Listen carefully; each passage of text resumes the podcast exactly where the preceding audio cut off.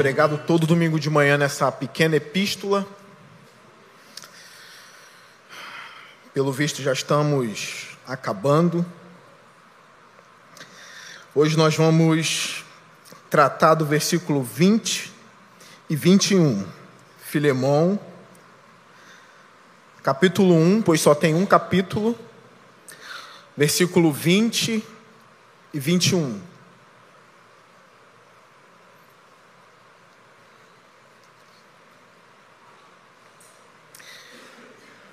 Vamos ler?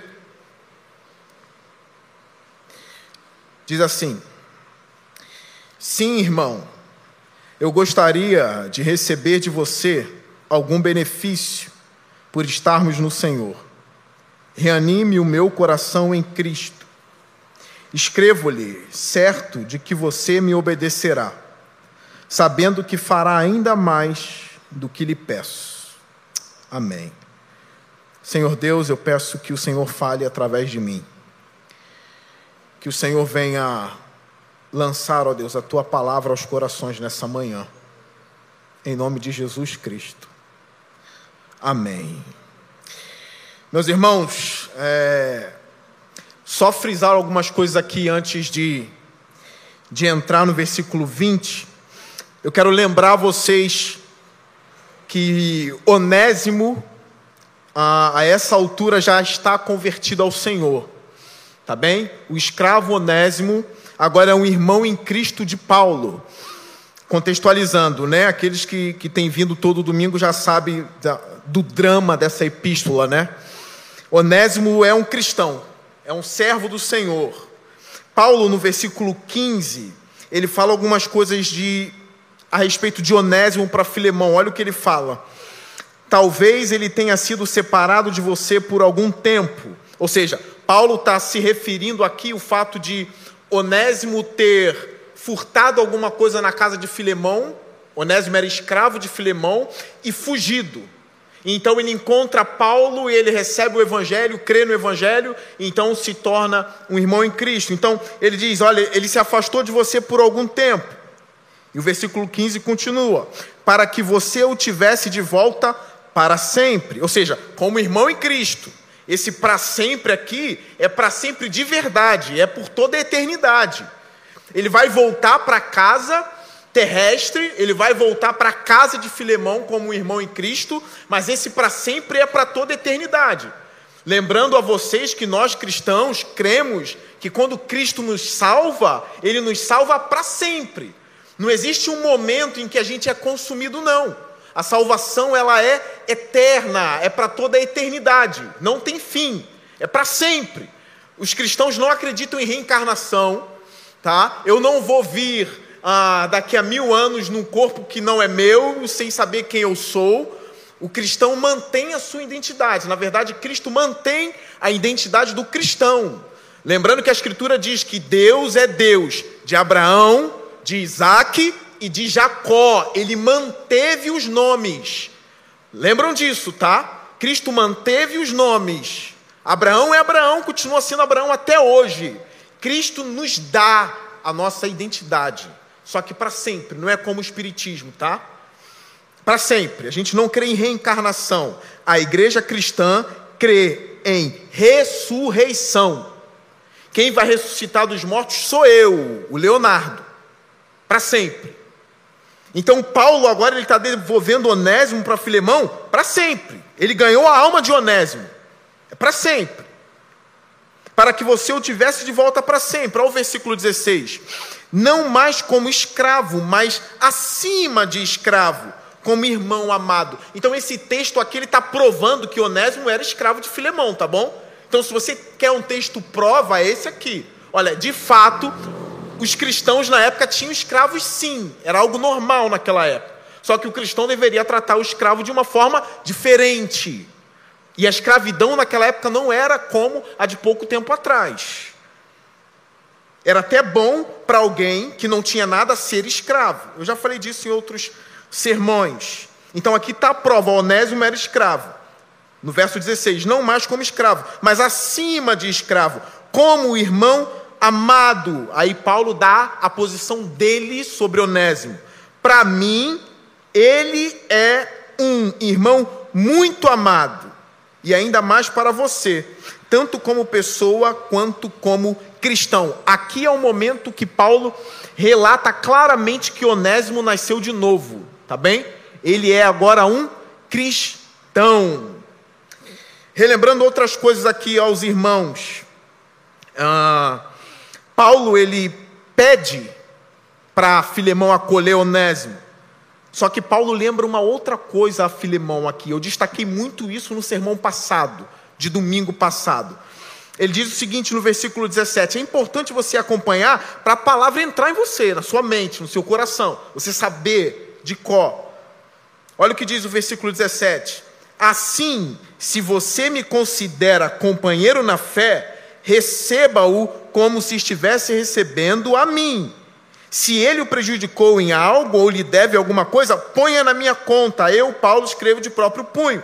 Eu pagarei, para não dizer que você me deve a própria vida. Uma outra coisa importante: Filemão também nasceu de novo pela pregação de Paulo.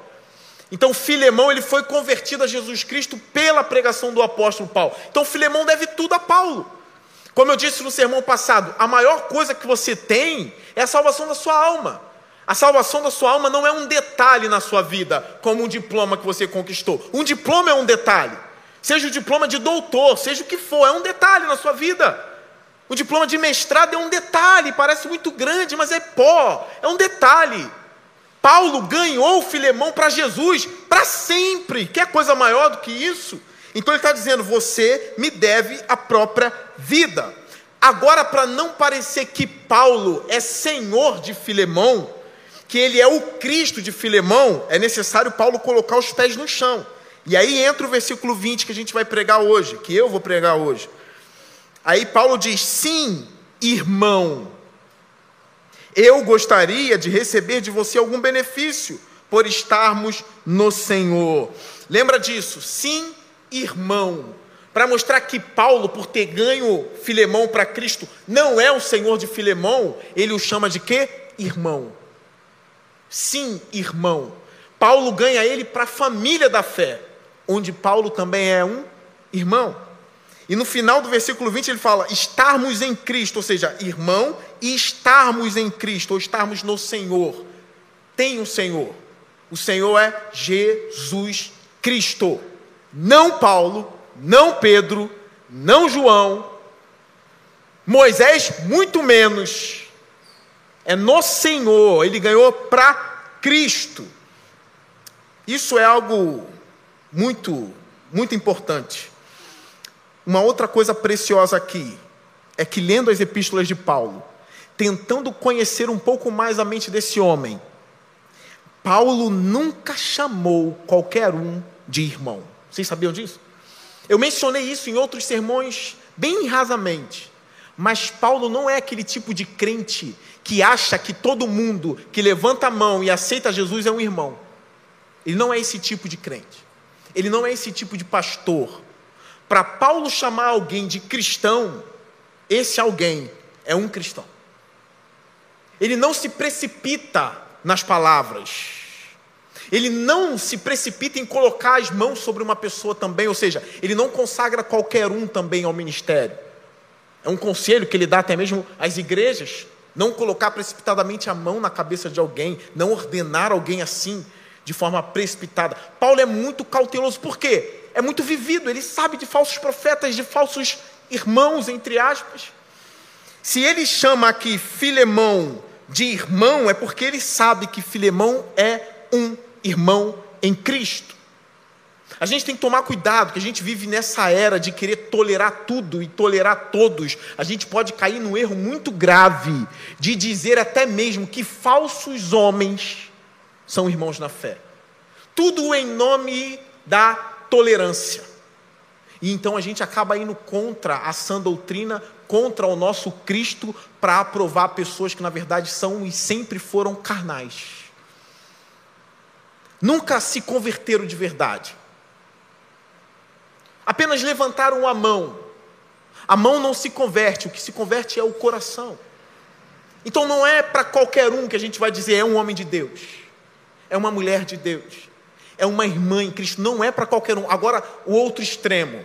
Se você considera alguém como irmão em Cristo, trate-o com toda honra, porque ele é filho do Deus Altíssimo. Vocês gravaram isso? Para a gente não ficar só crítico. Fulano não é cristão. Não é, não pode ser. Eu sou. Para a gente não cair nesse extremo de julgar todo mundo e julgar a todos, de ser caçador de crente agora, de querer ficar olhando nas igrejas ou por aí quem é e quem não é, dizendo quem vai para o inferno e quem vai para o céu. A gente, eu caminho você e levo você para outro extremo. Ou talvez é até para o equilíbrio que eu estou levando vocês. Se você olha e vê que alguém é de fato um irmão em Cristo, por mais simples que seja a fé dele, se ele já tem dado frutos, trate-o com honra. Como Paulo trata Filemão e como ele tem tratado Onésimo, que era escravo, e agora ele diz: Meu irmão, muito amado, olha a honra que ele dá. O cara que já é apóstolo há muito tempo, que foi levado ao terceiro céu, agora chama um escravo de meu irmão amado, é humildade.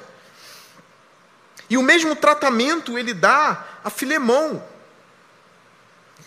Ainda voltando nessa questão de que Paulo não, não chama qualquer um de irmão, não chama. Eu quero ainda levar isso aqui, porque existia um jovem pastor chamado Timóteo. Timóteo era muito novo. Assim, não tão novo. Timóteo não tem 16 anos, né, como alguns pensam. Não tinha 18 anos. Alguns dizem que Timóteo provavelmente tinha seus 28, 29, 30 anos. Só que Paulo era velho. Timóteo era filho na fé de Paulo. Quando Paulo se refere a Timóteo, ele ultrapassa um pouco a terminologia. Sabendo que Timóteo era o irmão dele em Cristo, mas ele ultrapassa um pouco mais. Ele chama Timóteo, isso aqui é muito bonito na Escritura, com o mesmo termo, ou com a mesma terminologia que o Antigo Testamento se refere a Elias. Se você for estudar a Escritura, o Velho Testamento, o Novo Testamento ou o Antigo Testamento e o Novo Testamento, você vai ver que existe uma terminologia rara. A terminologia rara é esta: homem de Deus. É raro. Você não encontra isso nas Escrituras o tempo todo. São pouquíssimas vezes que esse termo aparece. Aparece para esses homens, Elias, homem de Deus, não é? Aparece também na boca do inimigo, usando aquela menina adivinha, né? Lá no livro de Atos que dizia para Paulo: lá vai o homem de Deus, né? Perturbando o apóstolo, destacando que ele era um homem de Deus de alguma forma. E alguns podem dizer: olha só, mas por que, que Paulo repreendeu o espírito maligno que estava naquela mulher? Não é bom ser chamado de homem de Deus? Sim ou não? É bom. É bom ser chamado de homem de Deus, mas alguns estudiosos tentando entender essa passagem assim, como que ele, por que, que ele repreende a menina que chamava ele de homem de Deus? Ele, ele ficou perturbado com aquilo. A gente pode dizer que ele se irritou com aquilo e repreendeu aquele espírito. Por que, que ele fez isso? Olha, uma vez até vai, duas. Agora, o tempo todo. Tem alguma coisa de errado. Então, alguns estudiosos chegaram à seguinte conclusão: olha, ela era uma menina que era possuída por espíritos malignos, que adivinhava a vida das pessoas era adivinho, né? Para alguns entenderem aqui, é tipo aquelas pessoas que leem mão hoje, né? E trazia muito lucro para a cidade, mas ela servia espíritos malignos. Ela era possuída por isso. O tempo todo chamando Paulo e os outros de homem de Deus, caminhando com eles, isso pode trazer uma confusão. As pessoas confundirem como se Paulo e ela tivessem o mesmo espírito, estivessem buscando a mesma coisa, entende? Como se Paulo estivesse aprovando aquilo e ela aprovando Paulo, como se fosse o mesmo espírito que dominava sobre ambos. Ambos têm poder. E é o mesmo espírito que está sobre ambos. Para não ter essa confusão, alguns estudiosos disseram: olha, eu não, é, é como se Paulo estivesse dizendo, eu não compactuo com você. Por mais que me elogie, por mais que me chame de homem de Deus, eu te repreendo. E uf, sumiu. Não adivinhou mais nada. É para não gerar aquele, aquela confusão de eles têm comunhão, olha como ela aprova ele e ele aprova ela. Não, eu vou romper aqui. Não é assim. Paulo não foi chamado de homem de Deus, mas Elias era o homem de Deus do Antigo Testamento. É um termo caro na escritura. Na escritura. É complicado você chegar e dizer, Fulano é homem de Deus, é complicadíssimo isso. Mas olha como ele se refere a Timóteo. 1 Timóteo capítulo 6, aqui pertinho de Filemão, mas vai estar aparecendo aqui, aqui no telão, na projeção. Diz assim: a gente, para entender, pode ler do versículo 10, 1 Timóteo, capítulo 6, versículo 10, diz assim: Pois o amor ao dinheiro é a raiz de todos os males. Algumas pessoas, por cobiçarem o dinheiro, desviaram-se da fé e se atormentaram com muitos sofrimentos. Você, porém, olha agora, homem de Deus, ele ultrapassa um pouquinho a questão do irmão. Não que Timóteo não seja, mas ele quer dar o valor adequado a Timóteo. Paulo, mesmo sendo pai na fé de Timóteo, reconhecia que aquele rapaz era homem de Deus. Como Elias. E quando a gente estuda a vida de Timóteo, Timóteo nem se via assim. Muito provavelmente ele era até muito tímido. E está o apóstolo dizendo: Mas tu, porém, homem de Deus, fuja de tudo isso. Busca a justiça, a piedade, a fé, o amor e a perseverança e a mansidão. Combata o bom combate da fé. Agora, o mesmo apóstolo Paulo, quando tem que repreender e dar nomes a homens falsos, ele também o faz. Segunda Timóteo, ainda na epístola de Timóteo, só que agora na segunda. Capítulo 2. Versículo 15 em diante. Olha o que Paulo diz: procure apresentar-se a Deus aprovado, como obreiro que não tem do que se envergonhar e que maneja corretamente a palavra da verdade. Evite as conversas inúteis e profanas Pois os que se dão a isso prosseguem cada vez mais para a impiedade. Ao versículo 17. O ensino deles alastra-se como câncer. Entre eles estão Imineu e Fileto. Estes se desviaram da verdade, dizendo que a ressurreição já aconteceu, e assim alguns pervertem a fé. Eu estou mostrando para vocês como Paulo é sério. Eu acredito que hoje em dia, Paulo seria odiado por muitas das igrejas evangélicas. Eu acredito. Num tempo em que pastores estão cedendo ao mundo, estão tentando de qualquer forma adequar a escritura à cultura, aprovando tudo e a todos o mesmo homem que chama o escravo de irmão em Cristo, que chama Filemão de irmão em Cristo, que chama Timóteo de homem de Deus, é o mesmo homem que chama Imineu e Fileto de falsos, de câncer na igreja. A gente precisa dar nomes também aos falsos. Eu não sou ninguém, irmãos. Eu não sou ninguém eu sou apenas um simples pastor. Eu não tenho mídia, não estou na mídia, e eu confesso a vocês, não busco isso. Não crio coisas para crescer cada vez mais na mídia, não faço. Não quero fama. Não quero isso, não busco isso. Mas eu sei que tem bons pastores que já estão lá, Deus colocou eles lá. E eu temo o fato deles nunca citarem nomes que são perigosos na nossa nação. É fácil chamar alguém de irmão em Cristo, eu sei que é fácil. O difícil é chamar um falso profeta que é famoso de falso profeta.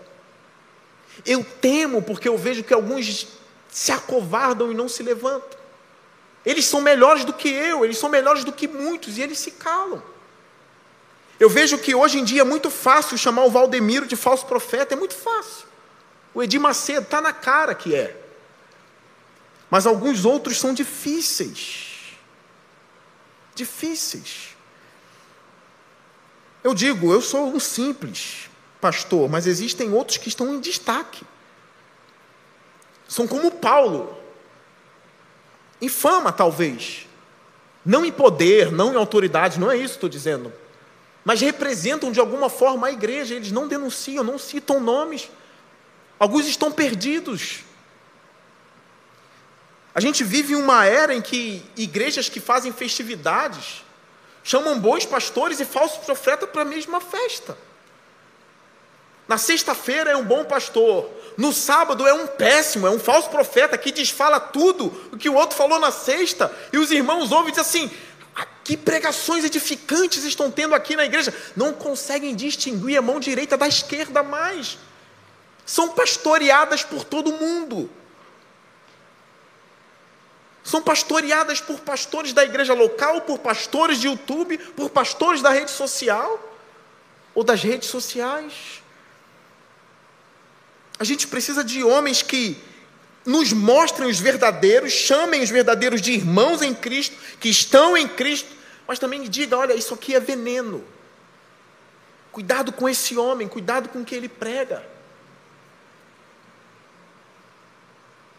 A gente precisa orar por esses pastores que Deus colocou em evidência. É Deus quem coloca em evidência. A gente precisa orar para que eles tenham coragem. Paulo, quando escreveu aos Efésios, lá no capítulo 6, ele diz assim: orem também por mim, para que Deus me dê coragem para pregar a palavra do Senhor. Coragem.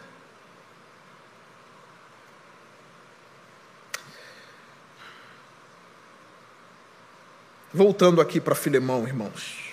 Senão eu posso ficar o tempo inteiro só falando disso ou de coisas que a gente está engasgado. A gente não tem repercussão mesmo, é só entre a gente. Paulo tinha essa responsabilidade dada por Deus de cuidar da igreja. Ele tinha que cuidar, por isso que ele tinha que dar nome, ele tinha que falar. Isso podia causar até revolta em alguns membros da igreja. Olha, ele está criticando quem eu gosto. Mas ele precisava fazer, e ele fazia sem medo. Então, ainda no versículo 20, sim, irmão. Está claro, Filemão é irmão, ponto final. Eu gostaria de receber de você algum benefício. A palavra benefício aqui, no grego, significa ou está muito próximo da utilidade. Assim como eu disse para vocês em outras pregações que onésimo significava o quê?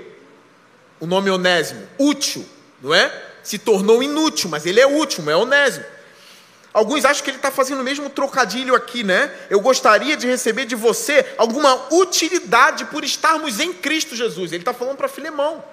Assim como Onésimo, que é útil, voltou a ser útil, ele voltou, porque ele era inútil. Era o contrário do nome dele, agora ele voltou a ser útil. Da mesma forma, Filemão, seja útil também para comigo algum benefício, porque estamos em Cristo Jesus, estamos no Senhor. Alguns teólogos assim, olha, ele não usa o termo no Senhor à toa.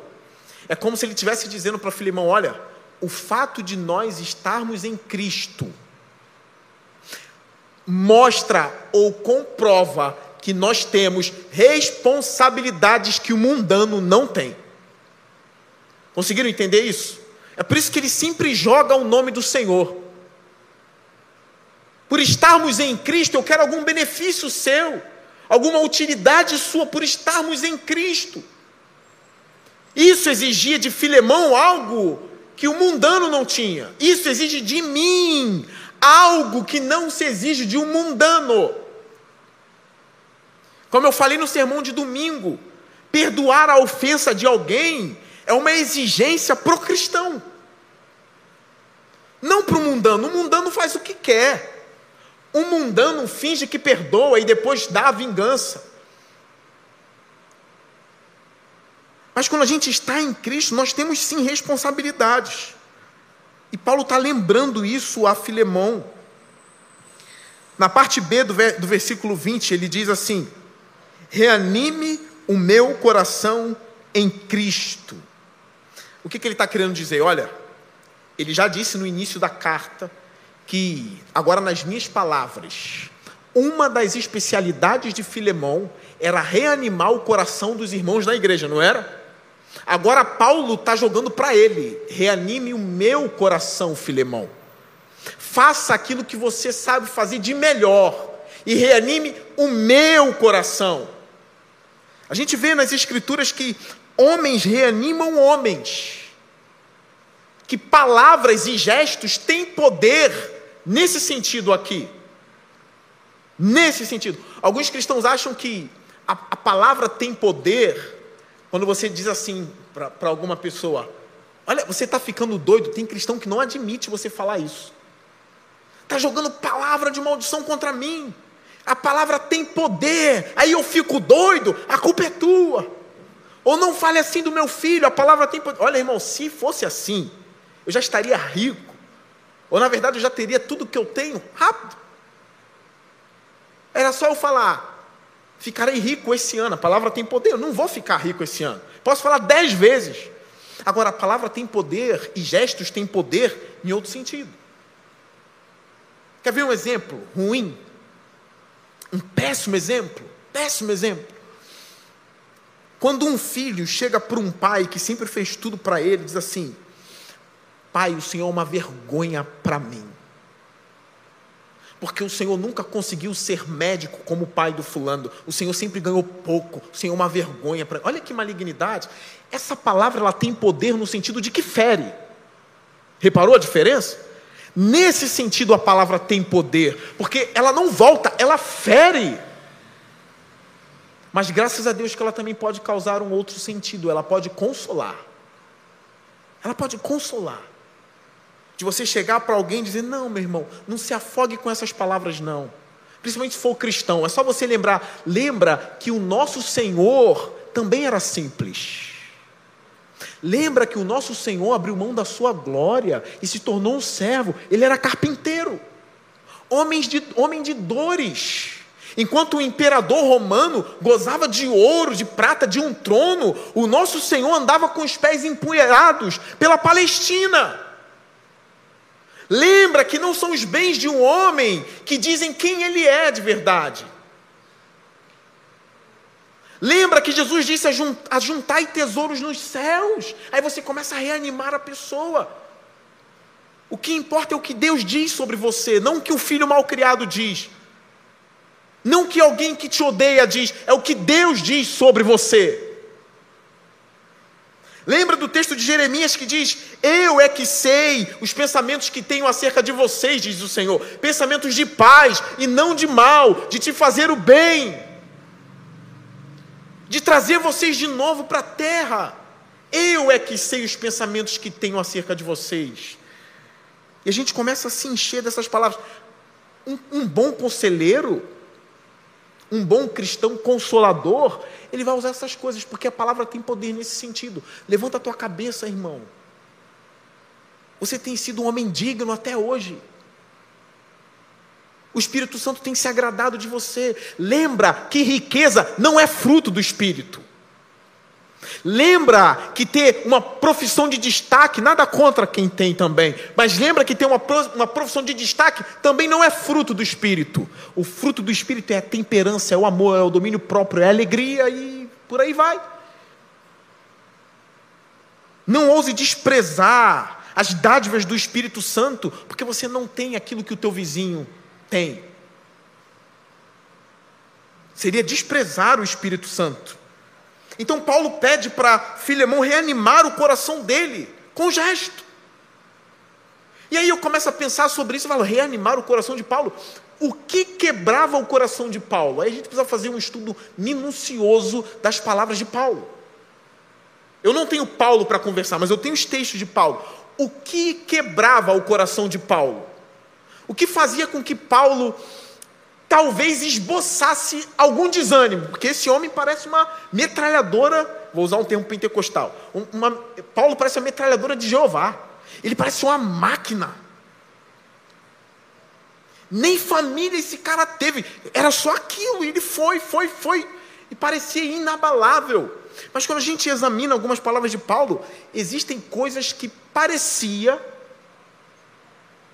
que soava, ou na verdade soa para nós, ou parece soar, olha como eu tenho cuidado com as minhas palavras, que Paulo estivesse a ponto de desanimar. Esse homem que parece inabalável poderia desanimar. E o que quebrava o coração do apóstolo? A gente tem alguns textos, mas eu quero, pelo tempo, levar vocês a um texto aqui, que é 2 Coríntios capítulo 12.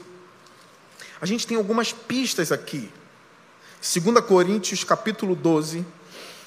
A gente vai ler Perdão, a gente vai ler 2 Coríntios capítulo 11, a partir do versículo 25.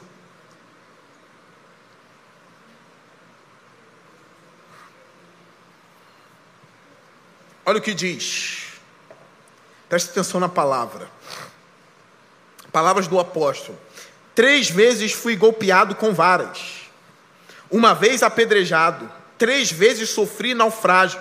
Passei uma noite e um dia exposto à fúria do mar. Estive continuamente viajando de uma parte a outra. Enfrentei perigos nos rios, perigos dos assaltantes, perigos dos meus compatriotas, ou seja, dos judeus, perigos dos gentios, perigos na cidade, perigos no deserto, perigos no mar, perigos dos falsos irmãos. Olha, tá bom. Existem os falsos, né? E ele chama de falsos. Perigo dos falsos irmãos. Verso 27. Trabalhei arduamente, muitas vezes fiquei sem dormir, passei fome e sede, e muitas vezes fiquei em jejum, suportei frio e nudez. Olha agora, além disso, enfrento diariamente uma pressão interior, ou seja, na alma. É um sofrimento na alma. Não é o açoite, não, é na alma agora. O açoite é nas costas. Essa pressão interior é na alma. Enfrento diariamente uma pressão interior, a saber, a minha preocupação com todas as igrejas. Quem está fraco que eu não me sinta fraco? Ele começa a revelar. Quem está fraco que eu também não me sinta fraco? É uma identificação, é uma ligação fortíssima com os irmãos na fé. Se alguém desaba, é como se Paulo estivesse também a ponto de desabar. Quem está fraco que eu também não me sinta fraco, sentir a dor. Quem não se escandalize que eu não me queime por dentro. Se devo orgulhar-me, que seja nas coisas que mostram a minha fraqueza. E o texto aí vai e a gente conhece. Aqui, escrevendo aos Coríntios, olha o problema, olha, olha o problema que ele está lidando. Versículo 13 do capítulo 11. Olha o problema que ele está lidando. Um dos problemas. Versículo 13 do capítulo 11. Pois tais homens são falsos apóstolos, obreiros enganosos, fingindo-se apóstolos de Cristo. Isto não é de admirar, pois o próprio Satanás se disfarça de anjo de luz. Portanto, não é surpresa que os seus servos finjam que são servos da justiça. O fim deles será o que as suas ações merecem. Esses apóstolos estavam na igreja, especificamente na igreja de Corinto, lá em Corinto. Ele fala de uma pressão interna Olha uma coisa: se Paulo começa a perceber que os irmãos em Cristo estão se afastando de Jesus, estão caindo, ou estão perdendo a fé, ou estão indo seguindo falsos ensinos, isso faz a alma de Paulo queimar, não de avivamento, mas de preocupação. Ele confessa, é uma pressão diária que eu enfrento, é uma preocupação diária com todas as igrejas, como a igreja está indo. Um exemplo: se um irmão que Paulo considera começa a maltratar outros irmãos, isso vai corroendo Paulo, quando ele fica sabendo disso. É um tipo de fraqueza dele. Ele começa a desabar ali, ele começa a queimar por dentro. Olha o que ele fala no versículo 11 do capítulo 12. Diz assim: Fui insensato, mas vocês me obrigaram a isso. Eu devia ser recomendado por vocês, pois em nada sou inferior aos superapóstolos, embora eu nada seja. Olha o que ele está ele tá ironizando, superapóstolos. O que está acontecendo? Muitos nessa igreja estão preferindo esses apóstolos falsos do que o próprio Paulo. Olha, isso fazia ele desabar. Porque se fosse preciso, ele morria pela igreja. E ele está vendo a igreja se distanciar de uma forma que isso vai quebrando o coração do apóstolo. É por isso que quando ele fala para Filemão perdoar Onésimo, ele diz: reanima o meu coração. Do mesmo jeito que essas coisas aqui entristeciam Paulo, quando um irmão em Cristo agia de forma como Cristo agiria, isso traz alegria ao coração dele. É por isso que ele diz: Filemão, reanime o meu coração seja a minha alegria. Quando uma igreja vai bem, Paulo está queimando de alegria. Agora, quando ela começa a desprezar Paulo para seguir falsos, ele começa a gemer por dentro. Uma pressão interior fortíssima. É um amor profundo pelas igrejas. Ao ponto dele ironizar esses superapóstolos. Vocês não me recomendam, vocês recomendam eles?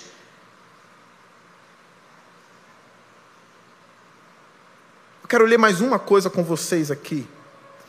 Versículo 15, ainda no capítulo 12. Olha o que Paulo fala. Assim, de boa vontade, por amor de vocês, gastarei tudo o que tenho e também me desgastarei pessoalmente. Visto que os amo tanto, devo ser menos amado? Olha, é uma queixa, é ou não é? Menos amado? Continua. Seja como for, não lhes tenho sido um peso. No entanto, como sou astuto, eu os prendi com astúcia. Porventura, eu os explorei por meio de alguém que lhes enviei? Recomendei a Tito que os visitasse, acompanhado de outro irmão. Por acaso Tito os explorou? Não agimos nós no mesmo espírito e não seguimos os mesmos passos? É como se ele estivesse se recomendando, ele quer o amor da igreja, ele quer a igreja bem. Isso consome Paulo. Então, se tem uma coisa que poderia fazer Paulo chorar ou beirar ao desânimo, é a igreja está indo de mal a pior. E ele confessa: é diário isso. É algo diário que fica na mente, diariamente. Essa pressão não para. É no interior que isso acontece. A gente vê quando ele escreve aos Filipenses, ele escreve com uma alegria porque os irmãos em Filipenses, os filipenses, na verdade, estão indo muito bem. Isso é uma alegria para Paulo. Então aqui está o segredo de Filemão, você pode voltar para Filemão. Aqui está a questão, é por isso que ele diz para Filemão: reanime o meu coração em Cristo, fazendo o que é bom, fazendo o que eu pedi. Irmãos, todo homem que ama a igreja, ele quebra quando a igreja quebra. E ele se alegra quando a igreja se alegra. Todo homem, toda mulher que ama a igreja, estremece quando alguém estremece, arde em preocupação, quer o bem da igreja. Isso aqui serve de exemplo para nós. Eu faço uma pergunta a vocês: o quanto a igreja de Jesus é importante para você? Você pensa na igreja, olha, pastor, eu não sou apóstolo, então não. A questão não é ser apóstolo. A questão é que a igreja é sua casa. o quanto você se preocupa pelos irmãos em Cristo, pela igreja. Se a sua resposta for, eu não tenho a mínima preocupação com o irmão em Cristo, com a igreja, você está longe de Cristo. Não tem como. Você está muito longe. O que pode acontecer é o contrário. Você se vitimizar e dizer a igreja não liga para mim, é o contrário. Eu quero ver o inverso. Quero ver o inverso. Porque aí você só pensa em você o tempo todo. O quanto você sofre quando a igreja sofre e o quanto você se alegra quando a igreja se alegra. Porque o espírito de Cristo é assim. E Paulo tinha esse espírito. E ele deixa bem claro que o coração dele seria reanimado ou fortalecido se Filemão perdoasse Onésimo. Você festeja quando o cristão que não se falava passa a se falar? Você festeja isso? Ou não? Você festeja quem estava separado agora voltar à comunhão? Você festeja? Outra pergunta: você festeja quando alguém que estava afastado está voltando? Você sorri por dentro? Você se alegra? O seu coração é reanimado? É o segredo de Paulo sendo colocado nas cartas. Verso 21, para caminhar para o final. Escrevo-lhe certo de que você me obedecerá, sabendo que fará ainda mais do que lhe peço. Olha, escrevo-lhe certo de que você me obedecerá. Você sabe o que isso significa? Paulo sabia muito bem quem era Filemão. Ele sabia muito bem quem era esse homem ao ponto de dizer: Eu estou certo. Não é aquela dúvida assim: olha, será que aquele. Será que ele, como cristão, vai de fato agir como cristão? Eu tenho dúvida, eu não sei. Recomendo ou não recomendo Fulano a conversar? Eu não sei. Tenho dúvida. Ou não demonstrou fruto suficiente para isso. Eu sei que Filemão, ele era uma árvore que dava cem frutos. Era uma árvore cheia de fruto. Filemão não era uma árvore seca. Paulo sabia disso. Tinha muito fruto naquela árvore. As pessoas poderiam colocar uma escada na árvore chamada Filemão, subir, pegar uma sacola e levar para casa. Vem outro, pega uma sacola e leva para casa. O testemunho de Filemão transbordava. E é por isso que Paulo fala: Eu escrevo-lhe certo de que você me obedecerá. Olha, ainda vai mais para você ver que árvore é essa. Eu estou falando árvore porque Jesus, quando ele usa essa ilustração ele usa, ele, ele faz do homem uma árvore, da árvore um homem, ele compara. São figuras de linguagem. E ele vai além. Escrevo-lhe certo de que você me obedecerá, sabendo que fará ainda mais do que lhe peço. Olha, é, é uma vida transbordante, irmãos. Quando a gente lê essa carta, a gente precisa buscar isso aqui.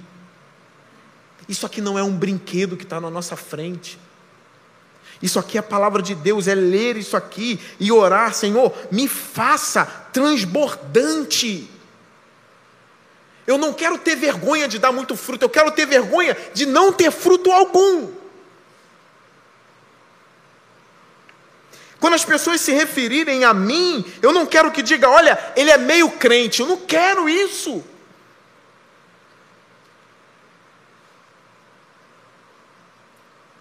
O que falam de você? O que Paulo falaria de você? Ele sabia que Filemão daria mais do que ele pede, mais. Qual era o pedido dele? Receber Onésimo não mais como escravo. Esse era o pedido, mas como um irmão amado. E alguns estudiosos dizem assim: esse fazer ainda mais pode significar o seguinte: de Filemão legalmente, quando eu falo legalmente, estou falando da lei, na justiça, de forma legal, libertar Onésimo. Você sabe o que é isso? Onésimo era propriedade de Filemão, era o escravo dele. Então, esse fazer ainda mais é: olha, não é só receber ele como irmão, não, é legalmente tornar Onésimo livre. Ele não te pertence mais. E eu sei que você vai fazer isso. Eu sei que você entendeu o que eu escrevi. É isso que você vai fazer. É libertar de fato onésimo. E alguns estudiosos ainda vão além, dizem assim: olha, talvez no profundo do coração de Paulo, Paulo quer o seguinte: a, liberta, a libertação de Onésimo, para que Onésimo virasse companheiro de Paulo em sua jornada. Onésimo vai sumir comigo, Filemão. Ele manifesta esse desejo lá no versículo 13: gostaria de mantê-lo comigo, para que me ajudasse em seu lugar. Então alguns chegam a essa conclusão: olha, esse ainda mais é libertar legalmente Onésimo. Se ele está livre, faz o que quer. Eu não terei mais um escravo. Não tem mais onésimo para limpar, limpar, limpar a minha casa. Ou para fazer qualquer outra função. Ele está livre. Paulo vai levá-lo provavelmente. É mais ainda. Irmãos, essa carta nos ensina muito sobre o amor cristão. Não adianta ter muito conhecimento se não tem amor. Isso é uma exortação para a gente. Os cristãos estarão de frente de grandes desafios, e são esses desafios que vão mostrar se ele de fato é cristão ou uma farsa. Se não tem perdão, não tem amor. Se não tem amor, não tem perdão. É pegar agora o documento e dizer: Eu liberto Onésimo. Ele é meu irmão agora em Cristo, está livre. Vá. Vire o um missionário com Paulo. Pregue o nome do Senhor Jesus com Paulo. Onde ele te levar, vá, está livre. Se quiser ficar, fique. Faça o que quer. Na verdade, irmãos, foi isso que Cristo fez por nós. Ele quebrou os nossos grilhões. Nós éramos escravos do pecado, ele quebrou esses grilhões. Ele nos deu a liberdade, ele salvou a nossa alma. Como pode agora a gente chegar para o próximo e agir com o próximo imitando o diabo e não o Senhor que nos libertou, é uma exortação que tem que estar tá sempre no fundo do nosso coração. Eu não farei o que o diabo faz, eu farei o que Cristo fez comigo. Mais amor, mais compaixão, mais piedade, mais perdão, mais comunhão, mais abraço, acolhimento Que o Senhor nos perdoe todas as vezes que a gente agiu mal, como aquele credor infiel e maligno, que recebeu o perdão do seu Senhor, e depois o primeiro devedor que ele encontrou, ele surrou, bateu, colocou na prisão. E quando o Senhor dele soube disso, o puniu severamente. Eu quero terminar dizendo: se você tem vivido esse ambiente em que eu tenho pregado todo domingo, o ambiente do desafio cristão, e você está diante de uma grande luta, de um grande desafio, em que você está na hora de demonstrar que de fato é um cristão, isso está doendo em você, porque são decisões difíceis de tomar, são perdões difíceis de dar. Se você está nesse ambiente, lembra do que eu te falei. É esse ambiente que vai carimbar na sua vida. Esse, de fato, é um cristão. Foi difícil, mas ele fez o que o Senhor dele faz. Paulo estava certo. Eu não sei o desfecho da história, mas eu confio na confiança de Paulo que Filemão faria isso. Perdoa Onésimo e faço mais. Eu o liberto. Ele é meu irmão. Está livre. Vá, Onésimo. Vá. Que esse Espírito esteja em nós também. Que Deus possa abençoar a sua vida. Que Ele tenha abençoado já você todos os domingos de manhã, através dessa pequena epístola. Que Deus te abençoe abundantemente e mostre que é possível sim ser cristão e ter um coração bondoso e perdoador. O diabo tenta dizer para a gente que não é possível, mas Cristo está dizendo: é possível sim. Perdoe seu próximo, ame o seu próximo, para a glória de Deus. Curve sua cabeça.